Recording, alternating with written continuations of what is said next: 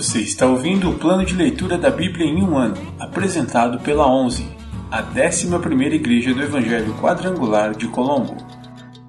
Dia 247, 4 de setembro, semana 36.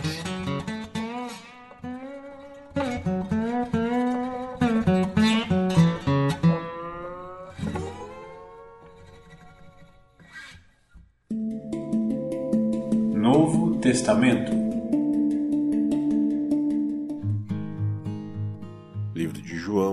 capítulo 10, versículos do 22 ao 42. Jesus afirma ser o Filho de Deus. Era inverno, e Jesus estava em Jerusalém na celebração da festa da dedicação. Ele caminhava pelo templo, na parte conhecida como Pórtico de Salomão. Quando os líderes judeus o rodearam e perguntaram: Quanto tempo vai nos deixar em suspense? Se você é o Cristo, diga-nos claramente. Jesus respondeu: Eu já lhes disse, e vocês não creram em mim. A prova são as obras que realizo em nome de meu Pai. Mas vocês não creem em mim porque não são minhas ovelhas. Minhas ovelhas ouvem a minha voz. Eu as conheço e elas me seguem. Eu lhes dou a vida eterna e elas nunca morrerão. Ninguém pode arrancá-las de minha mão, pois meu Pai as deu a mim e ele é mais poderoso que todos. Ninguém pode arrancá-las da mão de meu Pai. O Pai e eu somos um. Mais uma vez, os líderes judeus pegaram pedras para atirar nele. Jesus disse: Por orientação de meu Pai, eu fiz muitas boas obras. Por qual delas vocês querem me apedrejar? Eles responderam: Não vamos apedrejá-lo por nenhuma boa obra, mas por blasfêmia. Você, um simples homem, afirma que é Deus.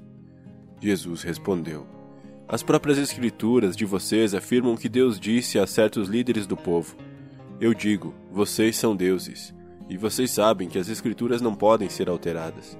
Portanto, se aqueles que receberam a mensagem de Deus foram chamados de deuses, por que vocês consideram blasfêmia quando eu digo, Eu sou o Filho de Deus? Afinal, o Pai me consagrou e me enviou ao mundo. Não creiam em mim se não realizo as obras de meu Pai. Mas, se as realizo, creiam na prova, que são as obras, mesmo que não creiam em mim. Então vocês saberão e entenderão que o Pai está em mim e que eu estou no Pai. Novamente, tentaram prendê-lo, mas ele escapou e os deixou. Foi para o outro lado do rio Jordão, perto do lugar onde João batizava no início. E ficou ali por algum tempo. Muitos o seguiram, comentando entre si: João não realizou sinais, mas tudo o que ele disse a respeito deste homem se cumpriu. E muitos ali creram em Jesus.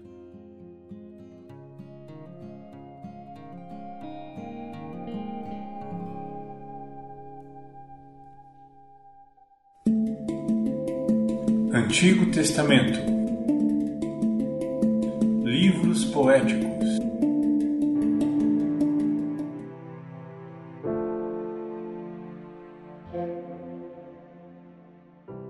Segundo o livro das Crônicas, capítulo 9 A visita da rainha de Sabá. Quando a rainha de Sabá ouviu falar da fama de Salomão, foi até Jerusalém para pô-lo à prova com perguntas difíceis. Chegou à cidade com uma comitiva numerosa e uma imensa caravana de camelos carregados de especiarias, grande quantidade de ouro e pedras preciosas. Quando se encontrou com Salomão, conversou com ele a respeito de tudo que tinha em mente. Salomão respondeu a todas as suas perguntas. Nada era difícil demais para ele explicar. Quando a rainha de Sabá percebeu quanto Salomão era sábio e viu o palácio que ele havia construído, a comida que era servida às mesas do rei, os alojamentos e a organização de seus oficiais e servos, os trajes esplêndidos que vestiam, os copeiros da corte e suas roupas, e os holocaustos que Salomão oferecia no templo do Senhor, ficou muito admirada. Disse ela ao rei: É verdade tudo o que ouvi em meu país a respeito de suas realizações e de sua sabedoria. Não acreditava no que diziam até que cheguei aqui e vi com os próprios olhos. Aliás, não tinham me contado nem a metade a respeito de sua grande sabedoria. Vai muito além do que ouvi. Como deve ser feliz o seu povo. Que privilégio para seus oficiais estarem em sua presença todos os dias, ouvindo sua sabedoria. Louvado seja o Senhor, seu Deus, que se agradou de você e o fez rei para governar para ele. Por causa do amor de Deus por Israel, e porque ele deseja estabelecer para sempre este reino. Ele o fez rei para governar com justiça e retidão. Então ela presenteou o rei com quatro mil e duzentos quilos de ouro, especiarias em grande quantidade e pedras preciosas. Nunca houve especiarias tão finas como as que a rainha de Sabá deu ao rei Salomão. Além disso, os marinheiros de Irão e de Salomão trouxeram ouro de Ofir, madeira de sândalo e pedras preciosas. O rei usou a madeira de sândalo para fazer os degraus das escadas do templo e do palácio real, e também liras e harpas para os músicos. Nunca se tinham visto coisas tão belas em Judá. O rei Salomão deu à rainha de Sabá tudo o que ela pediu, muito mais que os presentes que ela havia trazido. Então ela e sua comitiva regressaram para sua terra. A riqueza e o esplendor de Salomão. A cada ano, Salomão recebia 23.300 quilos de ouro, sem contar a renda adicional proveniente dos mercadores e comerciantes. Todos os reis da Arábia e os governadores das províncias também lhe traziam ouro e prata. O rei Salomão fez duzentos escudos grandes de ouro batido, cada um pesando 7,2 quilos. Também fez trezentos escudos menores de ouro batido, cada um pesando 3,6 quilos. O rei colocou esses escudos no palácio da floresta do Líbano. Então o rei fez um grande trono de marfim revestido de ouro puro. O trono tinha seis degraus e um lugar de descanso para os pés feito de ouro. De cada lado do assento havia um apoio para o braço e, junto de cada apoio, a escultura de um leão. Também havia outros doze leões, um de cada lado dos seis degraus. Nenhum outro trono em todo o mundo se comparava ao de Salomão. Todas as taças do rei Salomão eram de ouro, e todos os utensílios do palácio da floresta do Líbano eram de ouro puro não eram de prata, pois nos dias de Salomão a prata era considerada um metal sem valor. O rei tinha uma frota de navios mercantes que navegavam com os marinheiros enviados por Irão. Uma vez a cada três anos, as embarcações voltavam trazendo ouro, prata, marfim, macacos e pavões. Salomão se tornou o mais rico e sábio de todos os reis da terra. Reis de todas as nações vinham consultá-lo e ouvir a sabedoria que Deus lhe tinha dado. A cada ano, os visitantes traziam presentes de prata e ouro, roupas, armas, especiarias, cavalos e mulas. Salomão tinha quatro mil estábulos para seus cavalos e carros de guerra, e doze mil cavalos. Mantinha alguns deles nas cidades designadas para guardar esses carros de guerra e outros perto dele, em Jerusalém. Governava sobre todos os reis, desde o rio Eufrates, ao norte, até a terra dos filisteus e a fronteira do Egito, ao sul.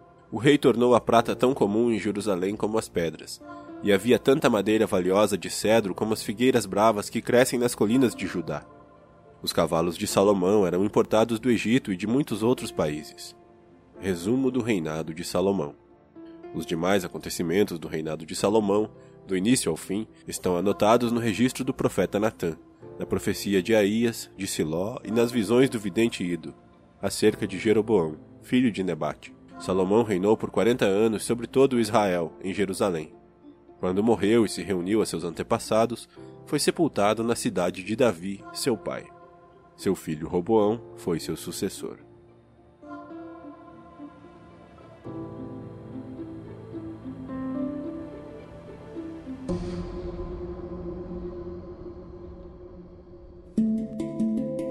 Profetas menores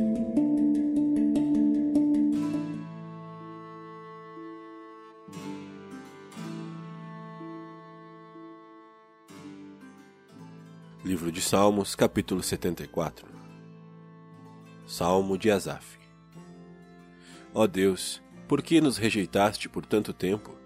Por que é tão intensa tua ira contra as ovelhas de teu pasto? Lembra-te de que somos o povo que adquiriste muito tempo atrás, a tribo que resgataste como tua propriedade. Lembra-te ainda do Monte Sião, a tua habitação. Caminha pelas ruínas assustadoras da cidade Vê como o inimigo destruiu teu santuário. Ali teus inimigos deram gritos de vitória. Ali hastearam suas bandeiras de guerra. Usaram seus machados como lenhadores no bosque. Com machados e picaretas, despedaçaram os painéis entalhados, incendiaram todo o teu santuário, profanaram o lugar de habitação do teu nome. Pensaram: vamos destruir tudo, e queimaram todos os lugares de adoração a Deus. Já não vemos teus sinais, não há mais profetas, e ninguém sabe quando isso acabará. Até quando, ó Deus, permitirás que nossos inimigos te insultem? Acaso deixarás que blasfemem teu nome para sempre? Por que retens tua forte mão direita? Estende-a com poder e destrói-os. Tu, ó Deus, és meu rei desde a antiguidade e trazes salvação à terra. Com tua força, dividiste o mar e despedaçaste as cabeças dos monstros marinhos. Esmagaste as cabeças do Leviatã e o deste como alimento aos animais do deserto. Fizeste jorrar fontes e riachos, e secaste rios de águas torrenciais. Tanto o dia como a noite pertencem a ti. Criaste a luz das estrelas e o sol. Determinaste os limites da terra e fizeste o verão e o inverno. Vê como os inimigos te insultam, Senhor. Uma nação insensata blasfemou teu nome. Não permitas que esses animais selvagens destruam tua pomba. Não te esqueças para sempre de teu povo aflito. Lembra-te das promessas da aliança, pois a terra está cheia de escuridão e violência. Não permitas que os oprimidos voltem a ser humilhados. Em vez disso, que os pobres e os necessitados louvem teu nome. Levanta-te, ó Deus, e defende tua causa. Lembra-te de como esses tolos te insultam o dia todo. Não ignores o que teus inimigos disseram nem o tumulto que cresce sem parar.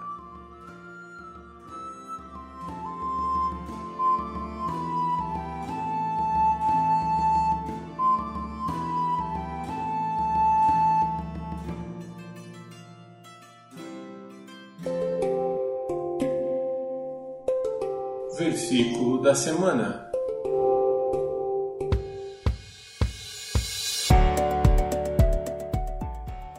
Disse-lhe Jesus: Eu sou a ressurreição e a vida. Quem crê em mim, ainda que esteja morto, viverá. João 11, 25 Disse-lhe Jesus: Eu sou a ressurreição e a vida. Quem crê em mim, ainda que esteja morto, viverá. João 11, 25 Disse-lhe Jesus: Eu sou a ressurreição e a vida.